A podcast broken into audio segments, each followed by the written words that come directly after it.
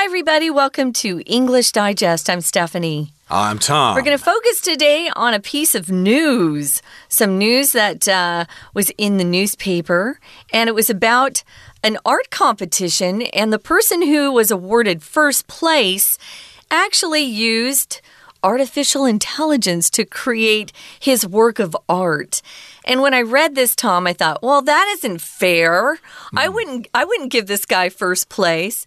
I would have said, you know, if you produced art using artificial intelligence, that should be a different category of art. Uh, indeed. This is, uh, of course, controversial, but of course, there was some kind of art competition in which somebody won, and it was later revealed that the person who won mm -hmm. uh, used a computer to come up with his idea. He used an algorithm, and that's, of course, going to be more and more common in the future as uh, people with the technical skills are going mm -hmm. to mm-hmm. use algorithms in their computers to come up with new cartoon characters and new comic books and stuff stuff like that. And uh, they're not going to be made up by people at all, and they might actually be superior to the ones people come up with. And that's kind of what today's article is all about. So let's get to it. Let's read through the entire contents of our lesson, and we'll be right back to discuss it. Controversy was stirred up in the art community last year.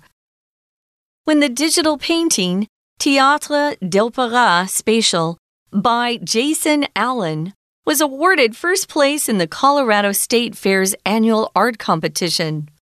The striking work features three figures dressed in long robes, standing against a large circular window in an intricately detailed room.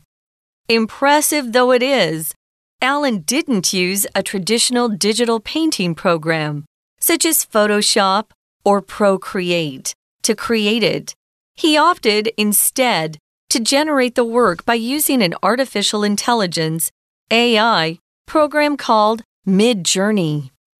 With this program, the user need only input a text prompt and the algorithm will output a completely new image with no drawing or artistic skill required. Accepting his victory unapologetically, Allen stated he didn't break any rules and disclosed his use of the program when submitting his entry. Some might claim that Allen took advantage of the general population's lack of familiarity with AI programs, as the details of Midjourney as a program were unknown to the judges. However, a statement was released to clarify that the judges would still have awarded Allen first place even if they had been fully aware of the work's origins. Traditional artists argue that allowing this type of art into competitions undermines their artistic skill and effort. It could also set a dangerous precedent and pose a threat to their livelihoods. In addition, the images used to train the AI's algorithm are often taken from the internet without the original artist's consent, raising concerns regarding ethics and copyright.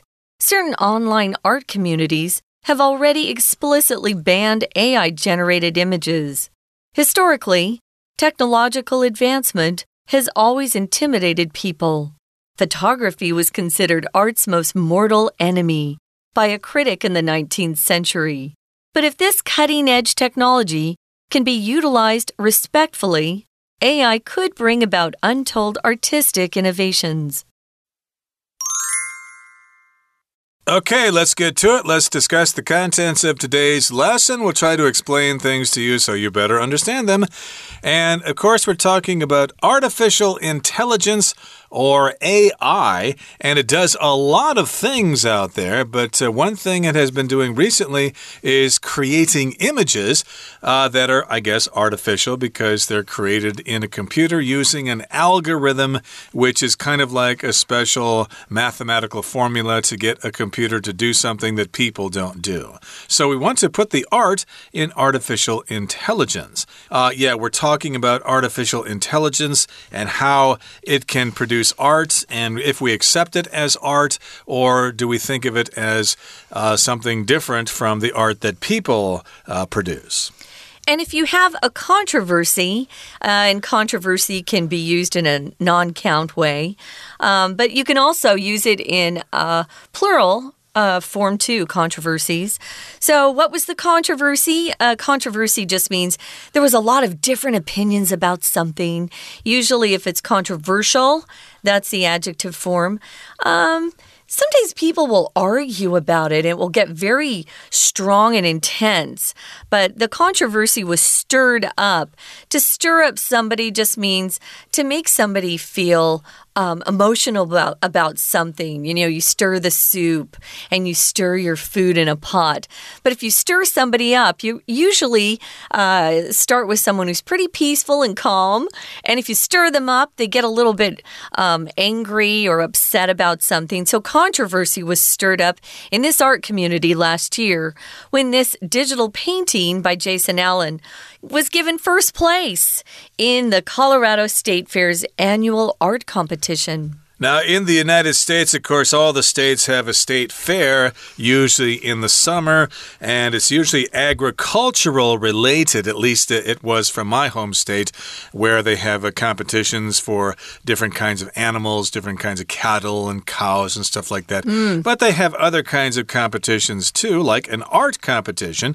And Jason Allen's work Théâtre d'Opéra Spatial, I hope I said that right, actually was awarded first place in this art competition that took place in the Colorado State Fair. And the striking work features three figures dressed in long robes standing against a large circular window in an intricately detailed room. Uh, yes, you can look this image up online and see what it looks like. Uh, this is a description of what the painting or the work of art is depicting, what it is showing. We've got three figures, which would be three people. They have long robes on, and then there's this big circular window in the background, and the room in which they are is intricately detailed. If something's intricate, that means it's highly detailed, and there are lots of details all over the place, and it's very special and it's very pleasant to look at. I think you could describe various temples in Taiwan as being intricately decorated or intricately detailed. But the Théâtre d'Opéra is just a theater where they perform opera. So maybe they're inside a theater. It looks like they're looking out. It's kind of an interesting image, though. Uh, they're looking out what looks like to be a big hole. Uh, but uh, yeah, they're all dressed up. It looks like it was back in, say, the 1700s, perhaps. But um, he did win for this, and it's quite beautiful. Uh, but we're going to find out in a few minutes how he put it together. So it's striking, which means it's quite lovely. It catches your attention. Uh, you could call a person very striking. There's something about uh, their face that uh, makes you keep looking. Uh, maybe it's their character that is in their face. And the next sentence says Impressive though it is, mm. Allen didn't use a traditional digital painting program, such as Photoshop or Procreate, to create it. So here, impressive though it is, uh, we could also say this as even though it was impressive, or even though it is impressive, uh, still the fact is that he did not use a traditional digital painting program, uh, and some of those might include Photoshop or Procreate. He did not use those to create it. I guess he uh, opted instead to generate the work by using an artificial intelligence or AI program called Midjourney. So that's yeah. the program. And this uh, AI program actually came up with the image, and it sort of implies here that he did not really have anything to do with producing the image. He just let the computer work its magic. Yeah, so he didn't even really have to use any uh, strokes or uh, he didn't use his hand to do it. Even if you're using a computer program, you're still having to move your hand around to produce some of your art. Here, he didn't. Uh, the computer put things together itself uh, based on the algorithm that he put together. So, yeah, I don't think it's quite the same. And it's definitely not fair to compare his art against other people's who were using their, their real skills, their physical bodies. So, he opted, opted here is just a word to use to mean choose. So he had a choice. So he opted, he chose instead to generate or produce the work by using this artificial intelligence program. Now, without this program, the user need only input a text prompt. Now, prompt here doesn't mean um, on time or get there quickly or, you know, don't be late to something. This is a noun prompt, a text prompt, is something that we usually see in computers. Uh, sometimes you'll get a prompt, a, a, prompt on your screen that tells you to input something, to type something in. That's a prompt. And here it was a text prompt telling him what he needed to do. And the algorithm is what they come up with when they're using their computer science skills and their programming or coding something. I have a good friend who spends her day coding, and I think, oh, I could never do that. Well, that's what he used to produce this beautiful piece of art here, which is quite lovely and very impressive.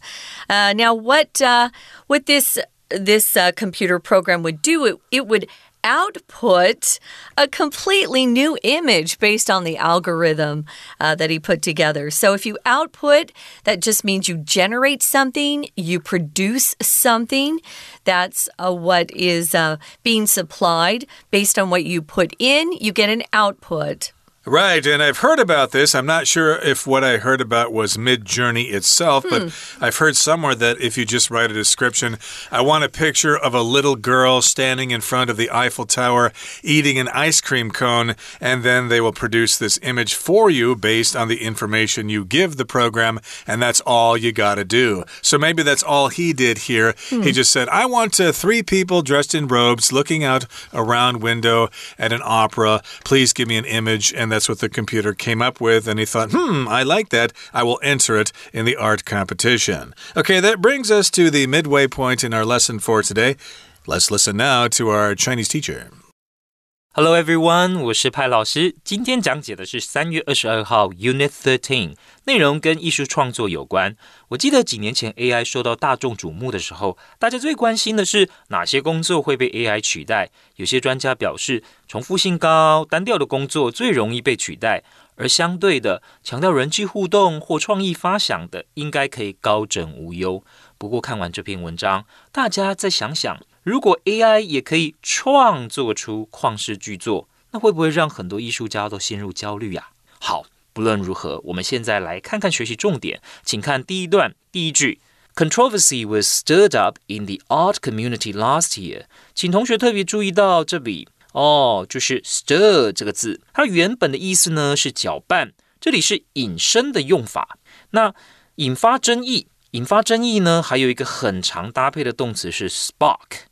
Spark a controversy。好，再来呢，请同学看到第二个句子：The striking work features three figures。好，就是有一幅画得奖了嘛？这幅画呢是 AI 所创作的。那这幅作品很让人惊艳呐，所以我们用 striking 这个形容词。它里面有个特点是什么呢？那请同学特别注意到的是 feature 后面的动词，包括 dressed，还有呢 standing。 因为已经有一个主要动词 features，所以后面的动词 dress 它必须要做一些变化。那原本呢，我们都是 be 动词再加 dress 嘛。像举个例子来说，This lady was dressed in a red skirt。这位女士呢，她穿的是红裙子。好，所以这里呢，我们要做动词变化，怎么做呢？be 动词要拿掉，那只有保留这个过去分词，而后面的动词哦。原来这三个人，stand 当然是主动的啊哦，它是不及物，所以呢，我们要做动词变化，加的是 ing。这三个人呢，他们靠着窗户哦，这个窗户是很大的圆形的窗户，靠着这个窗户站。好，standing 加 ing。再来，请同学看到第三个句子，这是一个特殊的句型，impressive though it is，会把形容词先放在前面，后面呢加上副词连接词 though。那有些时候我们会是用 as，那这个呢算是啊 though 或者 as 这个副词连接词它的倒装，要请同学特别注意的是，although 是没有这样子的用法的哦。这句话的意思就是，虽然这幅画令人印象深刻。好，那再来接着往下，我们请同学看到第四句，He opted instead to，他选择做什么事情？opt to。好，最后呢是第五个句子，在 will 助动词后面的 output 这个动词，请同学注意啊，这边其实就是等于 produce，等于是 AI 它的这个演算法呢会制作出完全不一样的影像。We're going to take a quick break. Stay tuned. We'll be right back.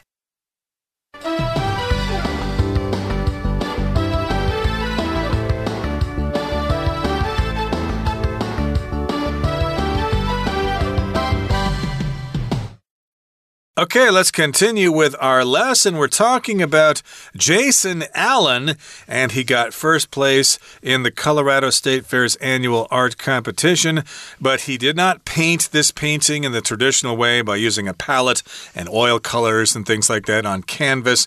He actually used Midjourney. It's an AI program, and uh, he basically just gave it a little text prompt, and the computer did all the work and came up with this image. He entered it in the competition and he won first prize. Now, accepting his victory unapologetically, Allen stated he didn't break any rules and disclosed his use of the program when submitting his entry.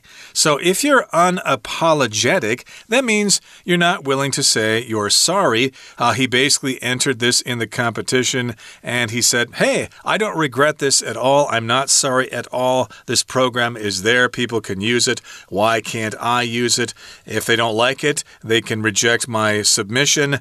But uh, indeed, I'm not sorry for this at all. This is what I did, and hopefully I can win the competition. Do you know, I'm cynical. I almost think it was a setup. This is great advertising for Midjourney. You know, the program itself. I could see Midjourney going to the judges beforehand and saying, I'll pay you pay you this amount if you'll choose this particular piece of artwork. Um, we see a lot of this happen nowadays uh, where there's a lot of cheating and bribing going on. I wouldn't be surprised because think about all the free publicity that Midjourney got because this guy won, uh, which he certainly didn't deserve by any stretch of the imagination. Uh, he didn't do much at all.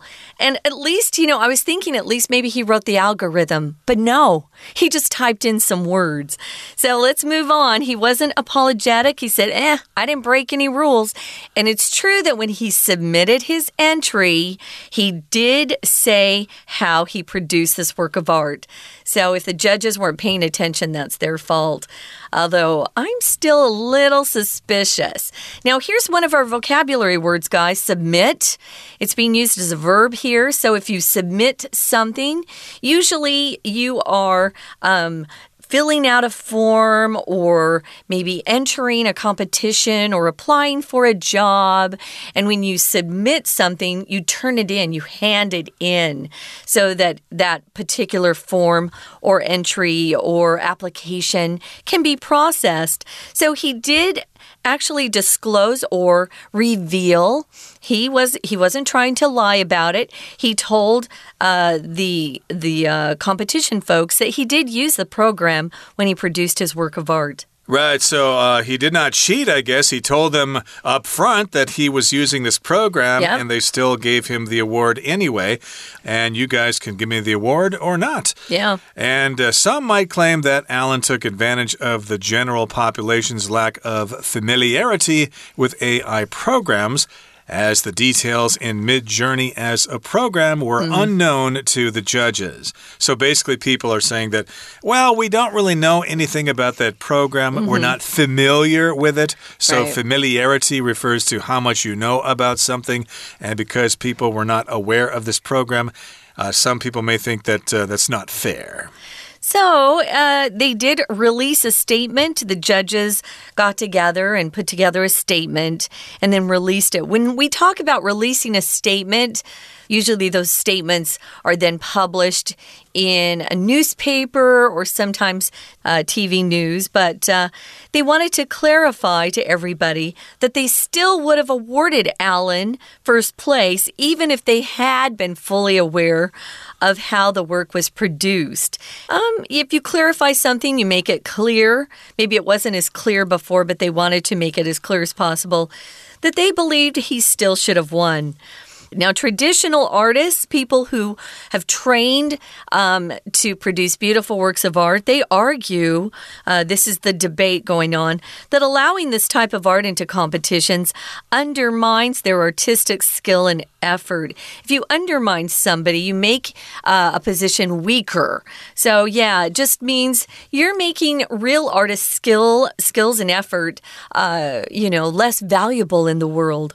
Uh, right. They probably have this problem with uh, digitally produced images, even if the artist produced it him or herself using a computer program. They might say, oh, that's cheating. You know, you're supposed to use paint and a canvas and gesso and things like that uh -huh. and brushes. You can't be using a computer. That's cheating. But uh, as uh, computers become more commonplace, well, these things are going to have to be debated. And traditional artists again argue that this is cheating, it undermines their artistic skill and all the years they spent studying uh, painting at uh, uh, schools in Paris or whatever. And it could also set a dangerous precedent and pose a threat to their livelihoods. Mm -hmm. Precedent is when something happened before, and because it happened before, people think it's okay. This is often used in law, for example. Uh, judges decide things based on precedent. Well, the judge in a certain place last year decided this way, so I'm going to decide this way too because of precedent. Yeah, and I just wanted to mention quickly this word livelihood. Your livelihood is the way that you make the money you need for the necessities of life. So it's how you make a living. So, in addition, the image is used to train the AI's algorithm because that's what AI is. You train it uh, by teaching it, and then the AI produces the algorithm.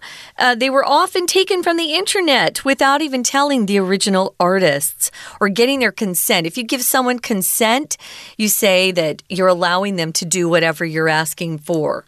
Well, they did not get the original artist's consent, raising concerns regarding ethics and copyright.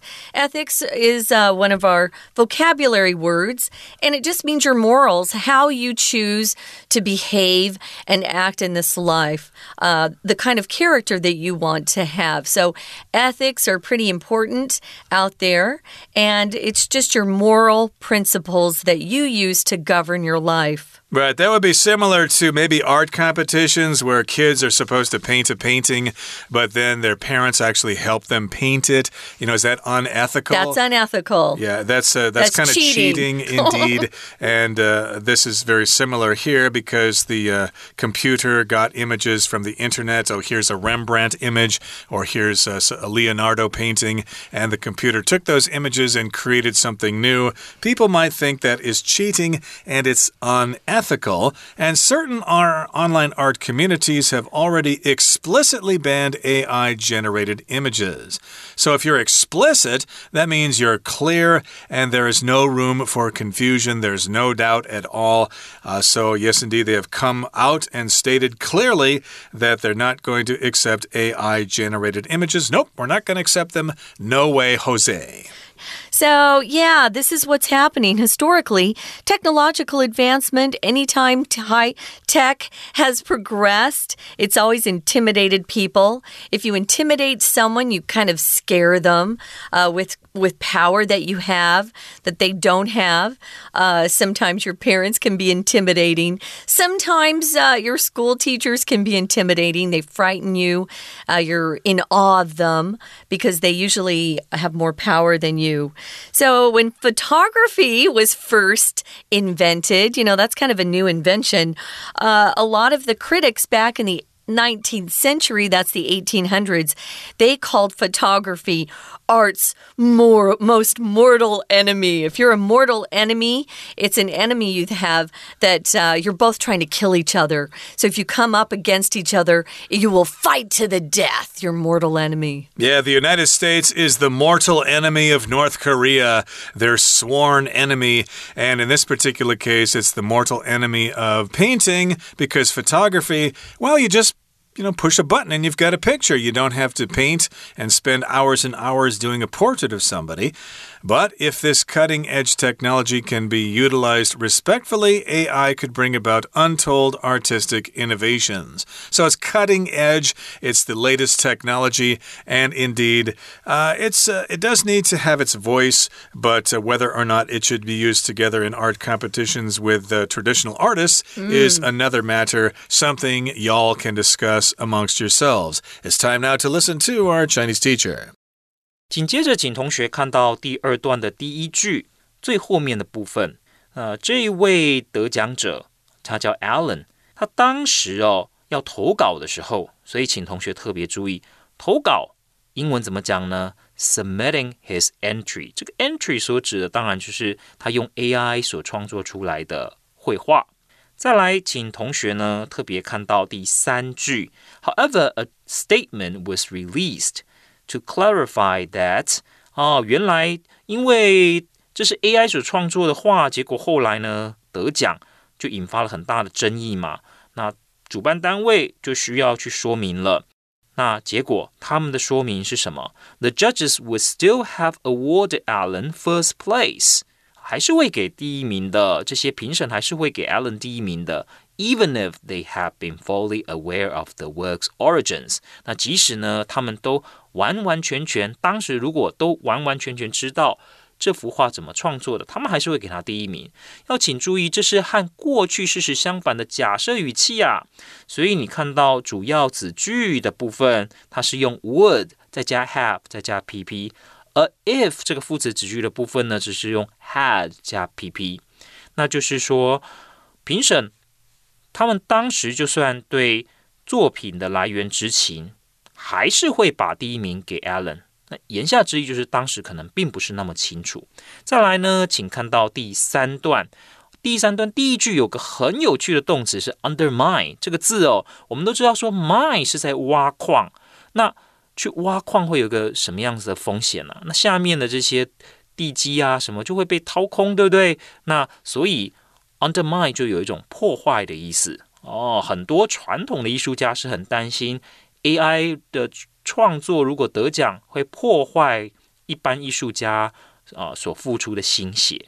那再来呢，请同学看到啊这个第三段，第三段的第二个句子，pose a threat to，它也会对什么造成威胁？会对艺术家的生计造成威胁？pose a threat to their livelihoods。好，那再来，请同学看到第四段最后的这个部分了。好，historically technological advancement has always intimidated people。请同学把这个名词组 technological advancement 画起来，就是科技的进展、科技的进步。那会怎么样呢？让很多人吓坏了，intimidated people。那再来，我们看到后面。 后面就讲到，举了一个例子啦，像摄影刚开始推出的时候，it was considered art's most mortal enemy。这个 mortal 呢，其实是什么？是致命的意思，就等于 fatal 哦，会就等于是这个敌人哦。这些摄影会让原本的绘画家、艺术家没饭可吃。好。那最后面，请同学呢看到 but 后面这个子句，this cutting edge technology，请同学特别注意 cutting edge technology，我们中文一般就说尖端科技。好，以上就是我们针对这个课程所做的中文讲解，谢谢。That's it for today. Thanks for joining us and have fun at your next art competition and uh, see if you can produce some AI art yourself. From all of us here at English Digest, I'm Tom. I'm Stephanie. Goodbye. Bye.